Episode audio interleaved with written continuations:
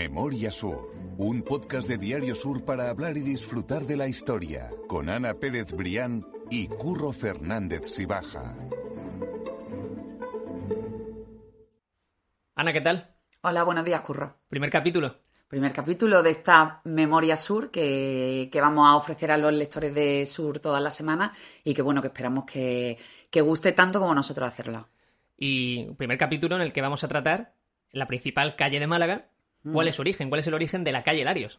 Una calle que es emblemática, conocida por todos incluso fuera de Málaga, y que tiene una historia muy chula, porque realmente es una historia reciente. Sí, sí, además yo creo que no podríamos empezar por otro sitio. Yo creo que hablar de Málaga es hablar de, de su calle Larios, la calle más bonita de la ciudad incluso, y, y, bueno, una calle que incluso está en los libros de historia, como una de las arterias más elegantes y más señoriales de, de toda Europa.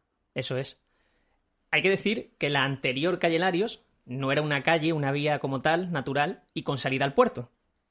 Era un trazado de, de una, una- Sí, sí, Pepe. Tenemos la, la idea de que, bueno, de que ese eje norte-sur que comunica la Plaza de la Constitución con, con el puerto siempre ha estado ahí, pero, pero en realidad es el fruto de una complejísima, eh, un complejísimo proyecto urbanístico que, que- cuya necesidad surgió en el siglo XIX porque eh, existía la Alameda, la Alameda se había inaugurado un siglo antes de- del año en el que estamos hablando, estamos hablando en concreto de finales del siglo XIX, en torno a 1880, que es cuando salen a licitación esas acciones de la Plaza de la Constitución, de la calle Larios, perdón. La calle Larios se inauguraría en 1891, pero vamos a hablar de todos esos años previos de cómo surge esa necesidad de romper con todo ese trazado intermedio que había entre la zona de Alameda Puerto y la conexión con la, con la Plaza de la Constitución. Y hay muchas curiosidades porque hasta llegar a ese año eh, es interesante saber incluso cuánto pagó la familia Larios para, para hacerse con, con- con la principal y con el nombre de la calle. O sea que es, es- es bastante interesante y ya lo contaremos, ya lo contaremos. Eso sí, eh, hay que destacar que la calle, como te digo, era un trazado totalmente insalubre, era una zona conflictiva, de una zona de donde vivía gente con pocos recursos y, y además tenía un trazado arábigo, o sea que era... Era un trazado, antiguo. era el trazado de la parte antigua de la ciudad y efectivamente, como dice, era una de las zonas más pobladas de Málaga. No había, no había apenas ningún tipo de ordenación urbana tal y como hoy la entendemos. La- las condiciones higiénicas brillaban por su ausencia y ahí precisamente en ese punto, Curro, es donde surge esa primera necesidad de decir hay que hacer algo con esto. Como te digo, ya la Alameda existía, ya la Alameda se había convertido en la principal vía de Málaga y sí que había que articular un eje que terminara de comunicar toda esa zona portuaria, que al final era, era la zona que nutría a, la ciudad en un momento de eclosión brutal en Málaga, que fue finales del siglo XIX, para comunicarlo con, con- con- con la parte interna, con esa zona norte que arrancaba en la Plaza de la Constitución y iba hacia, hacia el norte de la ciudad. Entonces, bueno, pues eso era un conjunto de calles eh, insalubres. Bueno, en eh, yo he visto documentos históricos pues, que, hablaban de, eh, domicilio mal, mal cuidado, más ventilado, todo tipo de negocios que no tenían ningún control, barberías, tabernas que además originaban eh, fortísimos problemas de, de convivencia entre los vecinos. Y bueno, Estábamos hablando de la necesidad de, organizarlo desde el punto de vista urbanístico y también precisamente por esa condición de zona insalubre. Los médicos de la época también habían, la- habían alzado la voz de alarma porque, porque bueno, la, la calle Larios, lo, lo que había antes, era el epicentro de, de, muchísimas epidemias. En el momento que había un problema de, de salud, de enfermedad en, el, en esa zona de la ciudad, pues la, la mortalidad era elevadísima. Entonces, bueno, los médicos de la época también alzaron eh, la voz para, para pedir que se, que se hiciera algo con eso. Y esa doble necesidad es la que va de la mano y es la que provoca que eh, los, las autoridades de la época, al ser un proyecto muy amplio, fueron varios alcaldes los implicados, tomaran la decisión de, de hacer algo y meter la piqueta. hay un par de detalles que creo que son muy curiosos y que la gente quizás no conozca. Y es el primero, que obviamente antes la calle Lari no se llamaba como tal, sino que se llamaba calle Toril. La calle Toril. Si quieres explicar el motivo. Eso probablemente lo podemos, para ir dejando también esos caramelitos para que nuestros lectores nos sigan, nos sigan siguiendo cada semana, eh, lo podemos dejar para un podcast eh, posterior, pero sí voy a explicar por qué se llamaba la calle Toril. Y era porque en la Plaza de la Constitución, que era otro de los epicentros de la ciudad, junto con la Alameda, que era lo que ya existía, eh, Otro de sus muchas eh, funciones era que era la plaza del toro de, la ciudad con la que se contaba. La ciudad ha tenido muchas plazas de toro a lo largo de los siglos, pero en, aquella época era la plaza de la Constitución donde estaba la calle, la plaza de toros. Y calle Toril se llamaba calle Larios precisamente porque de ahí salían las reses que posteriormente se lidiaban en la, en la plaza. Y otra de las curiosidades que quería comentar era que la calle Toril sí era esa calle principal, digamos, pero realmente era una maraña de calles. Era una maraña de calles. Y entre ellas estaba la, la, calle de las Doce Revueltas. que La calle de las Doce Revueltas, la calle de las Siete Revueltas, la calle Pescadores, que todo, todo eso, calle del desengaño, todas esas calles después, posteriormente, fueron, fueron cambiando el nombre en el callejero y fueron eh, tomando los nombres de las grandes personalidades de la ciudad que hicieron posible esa nueva calle Larios.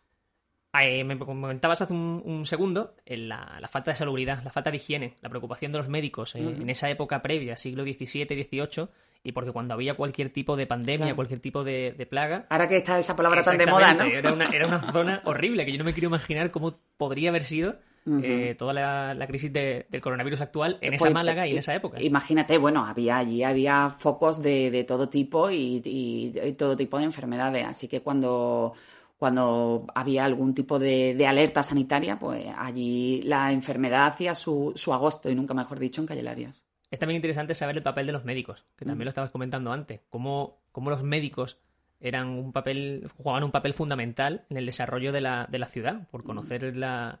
Sí, claro, porque al final, al final la, la ciudad no deja de, convertirse en el espejo de la, de la época en la, que, en la que está. Entonces, bueno, también hay que tener en cuenta que en aquella época toda la zona del puerto también era una zona importante de entrada y de salida de muchísimo, de muchísimo comercio, de todo tipo de, de, intercambios, de intercambios con, con la ciudad, que era lo que, lo que la hacía grande, porque el, pulso comercial de Málaga en el siglo XIX, a finales del siglo XIX, fue enorme. Y bueno, y ahí también había que tener en cuenta que además de la actividad comercial, también nos planteamos hoy esa, e, e, e, esa, esa, doble duda, ¿no? Que al margen de la economía también tenía que haber una, garantía sanitaria. De hecho, una de las soluciones que se tomaron fue que todos esos edificios que están alrededor de, a lo largo de Calle Larios, tuvieran unas esquinas bordeadas. Sí, la esquina en curva, que, además eh, Eduardo Strachan había tomado como, referencia de la escuela de, Chicago, de la que era un admirador y donde solucionaban el, remate de los edificios con esa esquina en, curva. Y además ello, aquello permitía no solo darle un sello a Calle Larios que, ha pasado a lo largo de los años como una de, de las cosas más representativas de sus 12, 12 manzanas de edificios perfectos, sino que además solucionaba, como tú bien decías, el tema salubre. Al estar los edificios en curva, pues toda esa parte de toda esa brisa del mar circulaba mejor entre las bocas calles y se llevaba los malos olores y todos los problemas de, salubridad que había. Quedaba por solucionar, sin embargo, Curro, toda la parte del tramo de la calle, de calle Martínez, porque aquello representaba un muro eh, que, hacía que la brisa no, no entrara todo lo lejos que las autoridades querían, pero también aquello se solucionó, y, pero sobre todo fue la idea de, de Eduardo Strachan de proyectar los edificios con esa forma redondeada tan característica. Hay también un dato que a mí me ha llamado mucho la atención y que eh, se cuenta en el libro Los barrios de Málaga, que fue editado por Sur, por eh, un libro de Julián Sesmero Ruiz, y es la, esta zona fue muy afectada por el cólera en el año 1833, y que hay una solución que se encontró era precisamente que el contacto con la brisa del mar, o sea, una solución natural, sí, sí. era hubiese sido de gran ayuda o era de gran ayuda para Sí, al final los médicos decían eso, que la solución estaba más cerca de lo que todo el mundo pensaba, ¿no? Al estar casi pegado al puerto, pues, pues esa, e, esa solución pasaba por la brisa del mar, por abrir la calle y porque ese, ese aire eh, sano terminará por, por, recorrer toda y cada una de las callejuelas. Y ahí empieza realmente el, germen de Callelarios, que si quieren nos metemos ya a fondo en cuáles fueron los alcaldes que la impulsaron y cómo la familia Larios terminó por hacerse con el paquete principal de, de acciones de la calle Larios. Pues cuando quiera, vamos allá. Pues mira, seguramente a la gente le suene mucho los nombres de eh, alcaldes como Liborio García y, Alarcón Luján. Bueno, de hecho, no sé si, nuestros lectores sabrán que eran alcaldes de Málaga, pero bueno, desde aquí lo decimos eh, que, fueron dos de los alcaldes de Málaga que coincidieron, eran contemporáneos y coincidieron, uno se pasó el testigo a otro en torno a la, a la, a la ejecución de, de Calle Por empezar por el, por el primero, eh, con Alarcón Luján fue con el que se dio el impulso definitivo al, tema de la obra de, de Calle ¿Qué ocurría? y también muchos los que nos están escuchando lo pueden entender perfectamente, que era una obra que necesitaba tal eh, inyección económica que las arcas municipales no tenían esa capacidad. Entonces, bueno, en el año, eh, habíamos dicho antes que Calle Lario se, abre, se inaugura en 1891, muchos años antes empezó la proyección de, esa obra. En, en 1880, concretamente, ya se plantea la posibilidad de hacer un concurso público de acciones para que las grandes familias de Málaga, ante la certeza de que las arcas municipales no podían soportar eso, pues entraran en, eh, a, participar de manera privada con, con la obra, ¿no? Esa colaboración público-privada que hoy es piedra de toque de muchas cosas, pues ya se ya se empezaba mm, a, poner sobre la mesa en el siglo XIX. Entonces, bueno, pues efectivamente se sacó, se sacaron 40 acciones públicas según, según los archivos que, aparecen en el archivo histórico provincial, y allí entraron en el concurso pues las grandes familias de Málaga, sobre todo los Larios, pero también se habla de familias como Castel o, Lorin, que también tenían muchísimo vínculo con Calle Larios. Es interesante también saber que todos esos nombres, que, son los que respondieron a esa necesidad que tenía Málaga de crecer y que lo hicieron de forma, bueno, obviamente sacaron partido de esa, de esa compra y esas acciones, pero que es interesante entender ahora por qué todas esas bocacalles de, de Málaga llevan nombre de esas personalidades, porque son los que hicieron a esa, esa calle Larios y esa Málaga más grande. Claro, al final tú te pones en el, en el paseo por calle Lario y, te pones a pasar por sus callejuelas y efectivamente pues está Liborio García, está Larco Luján, está Eduardo Estrachan Viana Cárdenas, que fue definitivo en el impulso de calle Larios porque fue el arquitecto de, de la vía. El diseño fue proyectado por el ingeniero... Eh, José María de Sancha, pero después hubo un pequeño, una pequeña corrección y la, obra la asumió como, como arquitecto Eduardo Strachan. Los Larios eh, estaban muy estaban fascinados con su trabajo porque ya habían visto algunos edificios que él había proyectado en el entorno y decidieron darle el, papel principal en el, en el diseño de la calle. Sí, de hecho, eh, Eduardo Strachan, que es el, arquitecto, el que formó esa, esa calle Larios, como tú dices, fue una apuesta de la familia Larios y fue una apuesta por un edificio en la calle Sánchez Pastor Justo. que le gustó mucho a la, a la familia Larios. Y ahí siguió esa, esa línea, esa dinámica para, para conseguir ese, ese proyecto. Que sí, sí, bueno, la, la, familia Larios quería que fuera un proyecto bastante personal y que al final eso aquello quedara en la historia como, como el legado de, de, de aquel poderío que ya había empezado a tener en la ciudad. De hecho, una de, una de las curiosidades que también hemos tenido oportunidad de, hablar en alguna ocasión es que los Larios incluso se permitieron eh, eh, moderar un poco el eje de la calle, ¿no? Para que coincidiera la boca de la calle Larios, la entrada con la entrada de su palacio, que ya no existe. Hay que destacar también que quizás mucha gente piensa, bueno, ¿y qué interés tenía la familia Larios por conseguir esa, esa, por hacer esa inversión y conseguir esa calle? Realmente la gente que invertía también obtenía viviendas dentro de la propia calle Larios y que en, ese momento iban a ser unas viviendas muy novedosas. Sí, justo lo que te estaba comentando antes, eh, una vez que sale a concurso esa eh, esa construcción de la calle con, con Alarcón Luján. Posteriormente, ya Liborio García establece con la, con, con, la persona que era el, el, delegado de todos los negocios de la familia Larios, que era Antonio Jiménez Astorga, la posibilidad de que a medida que se fueran incorporando participantes privados en el proyecto, se le iba, después se les pagaba con, una casa. Entonces, bueno, pues todas las grandes eh, las grandes familias de la época contaban, contaron finalmente con una casa en Calle Larios.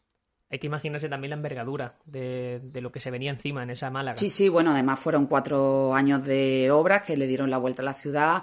Eh, hablan las crónicas de la época de más de 1.200 obreros de todo tipo. Imagínate lo que, lo que tuvo que ser aquello para la construcción, no solo, de, no solo para la destrucción de lo que ya había, porque además también hemos hecho, hemos hecho referencia antes a la, limitación extraordinaria que tenía el ayuntamiento a la hora ya no solo de ejecutar la obra, sino de hacer todas las expropiaciones de las casas que era necesario hacer para dejar toda la zona libre y poder empezar con la, con la construcción de, la, de las 12 manzanas perfectas de Calle Larios. Claro que estamos hablando que iba a ser una zona muy deprimida y que iba a pasar a ser la, principal zona de Málaga, la principal arteria. Como sigue siendo. Exactamente. Eso es bastante interesante. La, familia Larios, de hecho, cuando ya se abre ese, concurso público, se hace con el 90% de las acciones. O sea, es que es casi la totalidad. Sí, sí, sí. El 90% de las acciones se comprometió a que, a que bueno, em, que iban a hacer em, más de 4.000 metros cuadrados de, de calle. Ellos tendrían, ellos recibieron en, su, en contrapartida eh, las viviendas que les correspondían y, y, bueno, se comprometieron a ejecutar la obra en el plazo de cuatro años, porque eso sí estaba recogido ante notario como te decía antes con, con Liborio García, de que la obra no se podía extender mucho en el tiempo y que el plazo de ejecución tenía que ser cuatro años. Y cuatro años tardaron, justo. Empezaron, eh, fue inaugurada en 1891, pues empezaron En el 87, cuatro, en el 87 para, que, para llegar a tiempo. Pues Ana, mm, si quieres dinos cuánto fue esa inversión que hizo la familia Larios. Pues mira, llama mucho la atención porque, bueno, podéis imaginar a finales del siglo XIX lo que podían representar dos millones de pesetas de la época, muchísimo. Pero bueno, la familia Lario era una de las más potentadas de Málaga. Ah, En, en sucesivos podcasts también hablaremos de otras grandísimas familias como los Heredia, los Loring, pero, pero los Larios realmente eran los grandes potentados de la ciudad y los que habían conseguido, pues, con el concurso de los demás, darle la vuelta a esa, a esa Málaga que, que abrió los brazos para, para esa gente que venía de fuera, el primer marqués de Lario, Martín, Martín Lario y Herrero, y que, y que bueno, y que finalmente supusieron una revolución de Málaga, a pesar de que el marqués que preside la calle no es Martín Larios, es su hijo, Manuel Domingo. Que también hablaremos de eso en otro podcast. Tenemos mucho, tenemos mucho Tenemos que mucho hablar. tiempo por delante, mucho tiempo por delante y mucha historia por delante. y muchas ganas de contarlo. Si te parece bien, lo dejamos aquí. Estamos en el 1887. Hemos hablado de lo que era Calle Larios hasta el momento en el que iba a empezar su obra y en el cuando ya se adjudicó y todo el proyecto. Y yo creo que ya la propia obra tiene también otro, otro podcast porque fue, fueron cuatro años intensos y muy, y muy interesantes. Hablaremos de eso, por supuesto, Curro. Vamos a recordar también que todo lo que estamos hablando siempre va a estar en las referencias de, de las notas del podcast, enlaces, eh, documentación, todo eso lo vais a poder encontrar ahí y por supuesto en la web de Sur. Así que, que invitamos a todo el mundo a seguirnos, a seguir esas, esas notas del podcast para, para tener los documentos y, y poder leerlo tranquilamente cuando quieran. Ana, eh, quedamos otra vez citados para la semana que viene. Nada, quedamos citados para la semana que viene, esta primera vez en Calle Larios y, y bueno, yo creo que la semana que viene vamos a hablar de un gran personaje también de la historia de Málaga que tuvo mucho que ver también con los Larios. Seguro que sí. Pues muchísimas gracias, Ana. Encantada.